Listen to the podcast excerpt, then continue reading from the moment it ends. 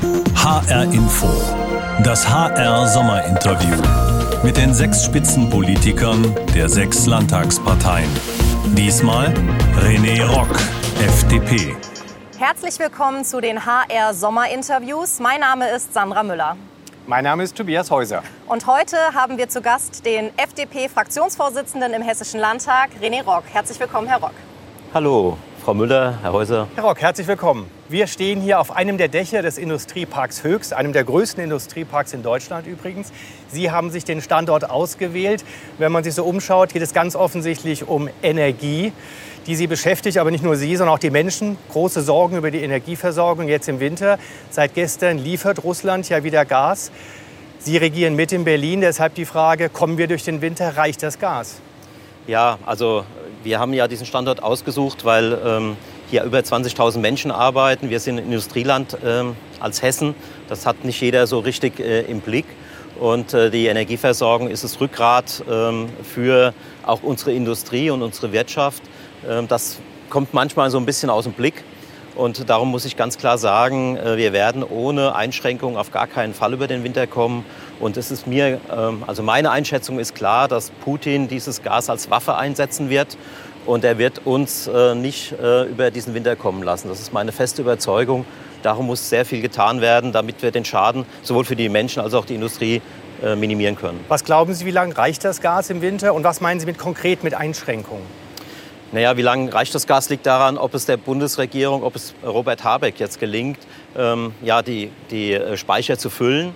Wenn das nicht gelingt, dann wird relativ früh äh, es zu massiven Einschränkungen kommen. Das wissen wir nicht. Das hängt davon ab, ob äh, weiterhin auch Gas aus Russland geliefert wird. Wir müssten uns äh, auf den schlimmsten Fall vorbereiten. Das halte ich für eine entscheidende ähm, politische Frage. Herr Rock, wir wollen in diesem Interview natürlich auch mal ein bisschen abklopfen, welche Konzepte die FDP hat. Sie sind, Ihre Partei ist in der Regierungsverantwortung.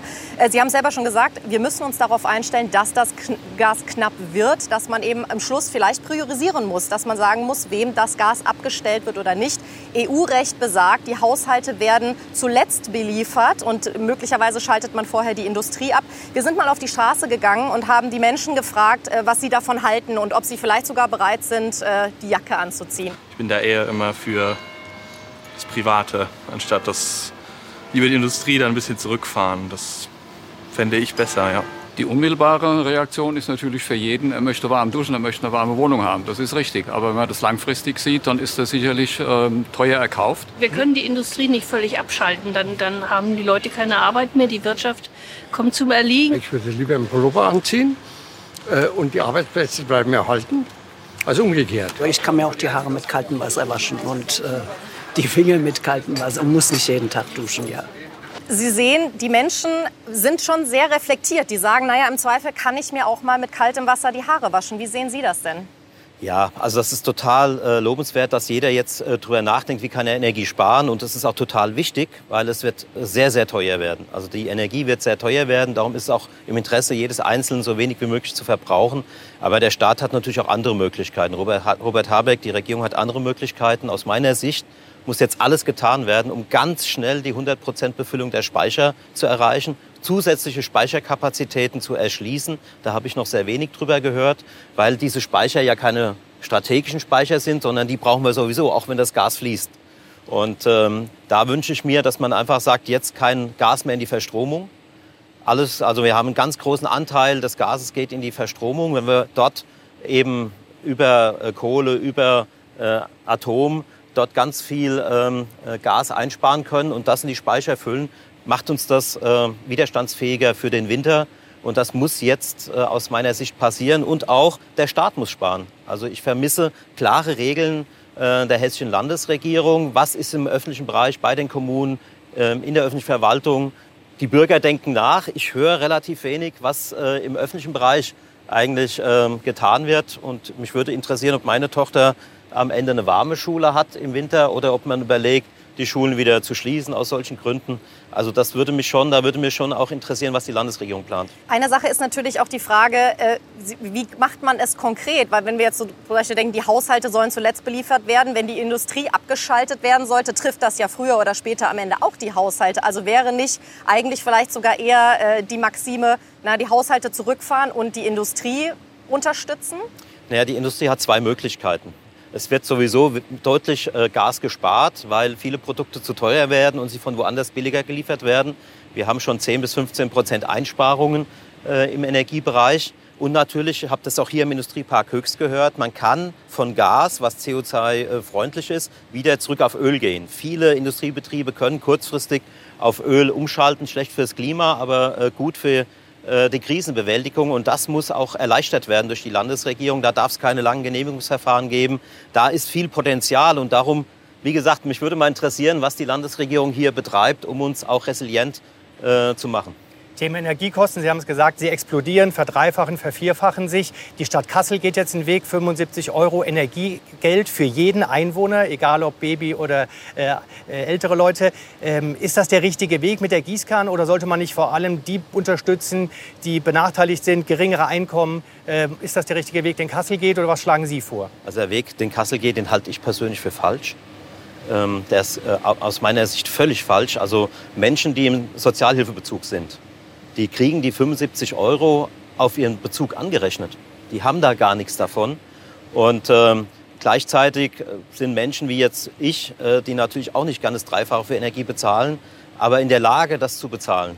Und darum sollte man die Ressourcen, wir haben nicht unendlich viel Geld, genau auf Bedarf orientiert dorthin geben, wo Menschen das nicht leisten können. Ich denke an, an äh, Rentner, die alleine leben in einem großen Haus, das nicht gedämmt ist, die gar keine großen Möglichkeiten haben und dann plötzlich mit einer kleinen Rente ähm, vor einer großen ähm, finanziellen Herausforderung steht. Ich glaube, man muss genau gucken, wo wird es gebraucht und nicht über Gießkanne. Dazu haben wir das Geld nicht mehr. Aber Herr Rock, hätten wir nicht auch mehr Energie? Sie persönlich, auch Ihre Partei hat sich wirklich gegen jedes Windrad gewehrt. Wir könnten im Ausbau der Windkraft und erneuerbaren Energien deutlich weiter sein. Jetzt in dieser Notsituation fehlt uns das. Haben Sie da Ihre Lektion gelernt? Also vielen Dank, dass, es, dass, Sie das ansprechen. Die regenerativen Energien im Winter, und wir reden ja viel über Wärmepumpe. Also im Winter ist ja kalt, weil keine Sonne da ist. Das ist ja ein innerer Zusammenhang. Und darum wird die Wärmepumpe im Winter ja auch eher weniger durch Solarenergie, sondern in der Regel durch Gas oder Öl oder Kohle betrieben. Und Windräder haben das Problem im Winter, dass sie auch nicht jeden Tag äh, Wind haben. Und wir werden das jetzt sehr genau sehen, inwieweit regenerative Energien verlässlich einen Beitrag leisten. Und äh, ich glaube, äh, nächstes Frühjahr haben wir 80 Millionen Energieexperten. Und ich glaube, dann wird die Frage auch differenzierter behandelt. Natürlich liefern die regenerativen Energien einen Anteil, aber eben nicht in der Verlässlichkeit, wie wir sie im Winter brauchen. Darum stehen wir eigentlich vor anderen Herausforderungen. Herr Rock, wir haben noch mal etwas anderes vorbereitet. Und zwar haben wir hier die HR Sommer Interview Box. Da ist ein Gegenstand drin, der ist ganz persönlich für Sie ausgewählt worden. Und ich würde Sie bitten, die mal aufzumachen, reinzuschauen. Da springt jetzt was raus. Keine Sorge, springt nichts raus. Mal äh, aufzumachen, rauszuholen, vielleicht mal in die Kamera zu halten und uns zu sagen, ja, was sehen Sie denn da? Ja, das ist äh, eine Uniformjacke der Bundeswehr. Also die ist deutlich moderner als meine damals. Die war olivgrün, die ist schon moderner, aber ich befürchte, die ist auch schon wieder 20 Jahre alt. Ja, wir haben das natürlich nicht ohne Grund da reingelegt. Sie können sich vielleicht denken, wir haben momentan ein, eine Kriegssituation, aber wir würden ganz gerne, Sie haben es selber angesprochen, Sie haben früher selber Wehrdienst gemacht. Äh, können Sie uns vielleicht ein bisschen von Ihrer Zeit erzählen? Wie war das? Wie haben Sie das erlebt, diese Wehrdienstzeit? Ja, also ähm, bei uns war natürlich die äh, Frage, macht man das überhaupt oder äh, macht man Wehrersatzdienst? Und mir war damals schon wirklich wichtig zu sagen, ich gehe zur Bundeswehr, weil ich auch bereit bin, für meine Familie und für die Freiheit meines Landes einzutreten. Aber mir ist damals schon sehr deutlich geworden, weil ich in einer Einheit war, die auch taktische Atomwaffen eingesetzt hätte, wie ernst das alles ist. Und dieselben T-72-Panzer, die jetzt vor Charkiw stehen oder im Donbass auf Zivilisten schießen, diese Panzer standen noch vor wenigen Jahren vor Fulda.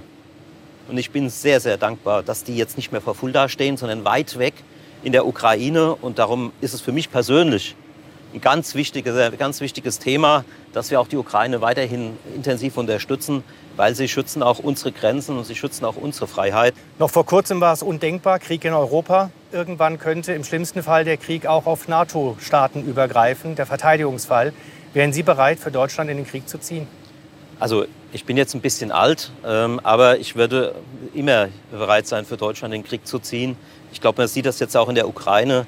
Ähm, es gibt einfach Werte, die, zu, die, es zu verteidigen gilt, wenn man erlebt, wie die Zivilbevölkerung ermordet wird, die Vergewaltigungen, die Folter. Also es ist wirklich wert, für die Freiheit zu kämpfen. Und im Rahmen meiner körperlichen Möglichkeiten würde ich das auch jederzeit tun. Und ich bin sicher, ganz viele Deutsche würden das auch tun, für ihre Freiheiten, für ihre Familien, ähm, auch den größten Preis zu bezahlen. Ähm, was in dieser, diesem Zusammenhang natürlich auch diskutiert wird, ist der Zustand der Bundeswehr, die Ausstattung der Bundeswehr, aber natürlich auch das Personal der Bundeswehr. Da haben wir in Deutschland seit einiger Zeit keine Wehrpflicht mehr, die ist ausgesetzt. Ähm, es wird aber auch darüber diskutiert, ob man ein freiwilliges Pflichtjahr einführt. Ähm, was halten Sie denn von so einem Pflichtjahr? Ja, also ich hatte mir jetzt mal die Zeit genommen und die großen Bundeswehrstandorte in Hessen angesehen und war schon überrascht. Wie wenig die Bundeswehr unterstützt wurde die letzten Jahre. Man hat da viele Versäumnisse. Und äh, ich kann nur sagen, wir haben ein Hubschrauberregiment mit über 50 Kampfhubschraubern in Hessen, in dem nur drei einsatzbereit sind. Eine Hubschrauberstunde mit über 70 Stunden Wartung und die Bewaffnung ist nicht mehr zeitgemäß. Also wir sind, man würde sagen, bedingt verteidigungsfähig. Und das muss ganz, ganz äh, dringend äh, angegangen werden. Das lässt mir auch überhaupt keine Ruhe. Ich bin auch froh, dass Frau Strack-Zimmermann das immer wieder auch äh, thematisiert. Und äh, ich kann nur hoffen, und äh, es ist eine existenzielle Frage, dass wir uns und unsere Verbündeten wieder verteidigen können. Aber die Ausstattung ist natürlich nur die eine Frage, sondern die Frage ist auch das Personal. Ihre Partei ist gegen die Wiedereinführung einer Wehrpflicht. Angesichts dieser Lage wäre es dann nicht Zeit, ja. da auch mal umzudenken? Entschuldigung, ich habe die Frage äh, ein bisschen verdrängt, aber äh, ich glaube nicht, dass wir ähm, eine allgemeine Wehrpflicht wieder in Gang setzen äh, sollten in Deutschland. Die Armee wird immer professioneller, sie wird immer, äh, ähm, immer ähm, herausfordernder. Es ist, glaube ich, nicht mehr die Zeit für große Massenschlachten, sondern die Technik, die moderne Technik, die Fähigkeit zu treffen, auch wirklich sozusagen die Gegner und die Feinde, die einen angreifen, zentral und vernichten zu treffen, die erfordert viel Spezialistenwissen. Ich glaube, wir müssen ähm, einfach die Bundeswehr zum attraktiven Arbeitgeber machen und äh, da die Spezialisierung vorantreiben und sie mit guten Waffen ausrüsten. Ähm, eine Wehrpflicht, glaube ich, ist, ist, gar nicht mehr so zeitgemäß. Das muss man sich vielleicht äh, noch mal überlegen, wenn die Bedrohungslage noch mal äh, anders wird. Aber ähm, auch Maschinen müssen irgendwie bedient werden oder wie auch immer. Was passiert denn, wenn wir wirklich in den Krieg ziehen müssen und diese ganze Freiwilligkeit reicht nicht aus? Es ist kein Freiwilliger da. Wer zieht denn dann in den Krieg? Wer soll es machen? Also ich glaube, dass wir unser Reservistensystem äh, ausbauen müssen, dass wir die Bundeswehr attraktiver machen müssen, so wie die Amerikaner das ja auch machen, die ja weltweit im Kriegseinsatz sind, ähm, die dann auch über ein gutes Reservistensystem gut qualifizierte, ausgebildete Soldaten sofort in den Einsatz schicken können. Es wird immer mehr auch ähm, hochmoderne, sich verteidigende Systeme geben. Drohnen werden eine ganz, ganz große Rolle spielen. Der Cyberwar wird eine große Rolle spielen. Und äh, wir sind ja schon Opfer dieser hybriden Kriegsführung geworden. Wir sprechen über die Energie. Das ist Teil eines Angriffs Russlands auf die Bundesrepublik Deutschland. Wer will den Zusammenhalt unseres Landes zerstören? Wer wird aus meiner Sicht abklopfen, ob dieses Land und diese Bundesregierung wirklich bereit ist, zu frieren und Opfer zu bringen oder ob man dann nicht am Ende in die Knie geht vor Russland und sagt, dann macht halt die Pipeline auf, Hauptsache wir haben es warm. Was glauben Sie, welche Haltung oder welche Rolle kommt da der FDP zu? Ja, wir haben ein kleines Problem. Wir haben einen Koalitionsvertrag abgeschlossen, in dem eine Energiepolitik, da war ich ja selbst beteiligt, ähm, äh, ausgerollt worden ist, die auf Gas basiert und auf regenerativen Energien. Jetzt durch die Situation, die niemand von uns so äh, vorausgesehen hat, müssten wir eigentlich die Energiepolitik komplett nochmal neu denken. Was kann man tun? Und wir haben im Koalitionsvertrag Atom ausgeschlossen. Ähm, aber das muss man jetzt überdenken. Wir haben drei aktive Atomkraftwerke, die sind relativ neu. Ich nehme an, die neuesten in Europa. Und wir haben noch drei in Reserve, die wir noch aktivieren könnten. Wir müssen die Flüssiggasterminals äh, einsetzen und vielleicht andere Lieferanten finden. Von daher steht die gesamte Energiepolitik Deutschlands zur Diskussion. Ich kann auch verstehen, dass Robert, Robert Habeck so ein Schwenk sehr schwer fällt. Aber ist aus meiner Sicht jetzt zwingend notwendig. Herr Rock, kommen wir noch mal auf Ihre Partei zu sprechen. Die FDP in Hessen regieren Sie nicht mit, im Bund aber ja. Wir haben mal die Menschen auf der Straße gefragt, brauchen wir diese Partei, die FDP, überhaupt und wofür steht sie? Was ist ihr Markenkern? Ich würde die FDP jetzt auch eher äh, die Partei der Schönen und Reichen betiteln. Dieses freiheitliche Denken war vielleicht mal ganz schön, aber es passt heute nicht mehr in die Zeit. Ich finde, wir müssen mehr äh, für das Soziale sorgen. Ich wünsche mir mehr Farbe von ihr. Ja, ich wünsche mehr Stellungnahme von ihr. Die äh, FDP ist schon oft ähm, dafür angeklagt worden, dass sie sich als Anhängsel äh, apostrophiert die FDP, die äh, hängt ihr Fähnchen am meisten in den Wind. Sie ist so unnötig wie ein Kropf. Herr Rock, die erste junge Dame hat gesagt, die Partei der Schönen und Reichen. Offenbar hat Christian Lindner mit seiner teuren und pompösen Hochzeit auf Sylt mal wieder alle Vorurteile der FDP bestätigt. Ärgert Sie das? Ich denke, ähm, das ist eine hochprivate Entscheidung. Das ist eine Entscheidung, die wir, also die ich zumindest nur einmal im Leben treffen möchte und getroffen habe. Und äh, die muss jeder für sich entscheiden. Ich habe damals im Bürgerhaus gefeiert, allerdings mit doppelt so vielen Leuten wie Christian Lindner oder mehr als doppelt so vielen Leuten. Ich glaube, das ist äh, eine hochpersönliche Entscheidung. Ich finde es sehr schade, dass es in den Medien äh, so eine große Rolle spielt. Und ich finde es auch sehr schade, dass politische Mitbewerber jetzt offen oder verdeckt äh, versuchen, ähm, Christian Lindner da auch persönlich zu attackieren. Ich glaube, jemand, der so viel ähm, Einsatz zeigt, der 80, 90 Stunden in der Woche arbeitet, äh, dem dann auch die Hochzeit zu missgönnen. Ähm, ja, das muss jeder für sich äh, entscheiden. Wie gesagt, ich habe im Bürgerhaus geheiratet. Herr Rock, in Nordrhein-Westfalen und Schleswig-Holstein haben Sie Wähler Sie aus der Regierung rausgewählt. Ich denke, das liegt auch an Christian Lindner als Bundesfinanzminister. Er ist Schuldenkönig in Deutschland mittlerweile, macht Milliarden Schulden in Sonderfonds, die Sie in Hessen erfolgreich bekämpft haben. Er sagt sogar, es sei seine Idee gewesen. Ähm, ist das nicht eine Katastrophe für die FDP? Der Mann, der immer davon geredet hat, er sei der Hüter der Finanzen und von der Schuldenbremse? Ja, also es ist für Christian Lindner eine schwierige Zeit. Ähm, niemand hat diesen Angriff ähm, Russlands vorhergesehen. Niemand hat vorhergesehen, dass äh, Energie als Waffe gegen unser Land eingesetzt wird. Und dann muss man eben auch mal reagieren. Natürlich hat das bei uns in der Partei auch zu großen Diskussionen geführt. Und ich begrüße es natürlich außerordentlich, dass äh, Christian Lindner jetzt also ganz klar gesagt hat, wir müssen die Schuldenbremse jetzt einhalten, dass er einen Haushalt vorgelegt hat, in der die Schuldenbremse äh, zementiert wird. Und äh, von daher glaube ich, dass jeder andere als Christian Lindner einen komplett anderen Weg gegangen wäre, der aus meiner Sicht nur zu mehr Inflation äh, führen würde und unser gesamtes politisches äh, System destabilisieren. Und das ist ja auch ein bisschen meine, meine Haltung gegenüber Herrn Habeck ja, also man muss halt, wenn die Folgen so sind und die Herausforderungen so groß sind, dann kann man sich eben nicht festbeißen und zu sagen, nein, es darf keine Schulden geben, sondern Christian Lindner hat gesagt, wir müssen in die Rüstung investieren. 16 Jahre CDU-Verteidigungsminister haben eine bedingt verteidigungsfähige Armee zurückgelassen und wir müssen jetzt ganz schnell reagieren, weil wir wissen nicht, ob Russland in der Ukraine anhält. Wir wissen nicht, ob das Baltikum oder Polen bedroht wird. Und darum kann ich jetzt nicht über ideologisch ähm, äh, über meine Festlegung sprechen, sondern muss die richtige Entscheidung fürs Land treffen. Ist nicht die beste Entscheidung für unsere Partei, was äh, Umfragen angeht, aber ich würde sie jederzeit unterstützen. Und darum könnte ich mir auch vorstellen, dass Herr Habeck auch mal überlegen muss, ob es nicht an der Zeit ist, einfach mal das Land in den Mittelpunkt zu stellen, die 20.000 Menschen, die hier arbeiten, die vielleicht dann zu Hause frieren, ähm, zu sagen, jetzt ist mal gut, wir müssen jetzt einfach in dieser Krise alle zusammenrücken und die richtigen Entscheidungen treffen und nicht auf die Umfragen gucken. Das ist nicht der richtige Weg. Wir wollen noch mal nach Hessen schauen, Herr Rock. Und zwar hat da Ihre Partei gerade den Spitzenkandidaten gekürt für die kommende Landtagswahl im Herbst. Das sind nicht Sie. Sie waren es bei der vergangenen Landtagswahl. Diesmal wird es Stefan Naas sein. Ich würde jetzt mal sagen, Herr Naas steht sehr für den Wirtschaftskern äh, der FDP. Ist das von Ihrer Partei so ein bisschen vielleicht das Signal gewesen, dass Sie doch im Landtag vielleicht ein bisschen zu sehr mit den Sozialdemokraten gekuschelt haben, mit den vielen Initiativen, dass Sie vielleicht nicht der Richtige sind für den Posten? Also die Freien Demokraten sind breit aufgestellt und wir haben wirklich gute Leute. Noch nicht alle sind vielleicht so bekannt, wie sie es verdient haben. Und darum haben wir Stefan Naas auch sehr früh jetzt ähm, ins Rennen geschickt. Andere haben sich ja auch schon geäußert.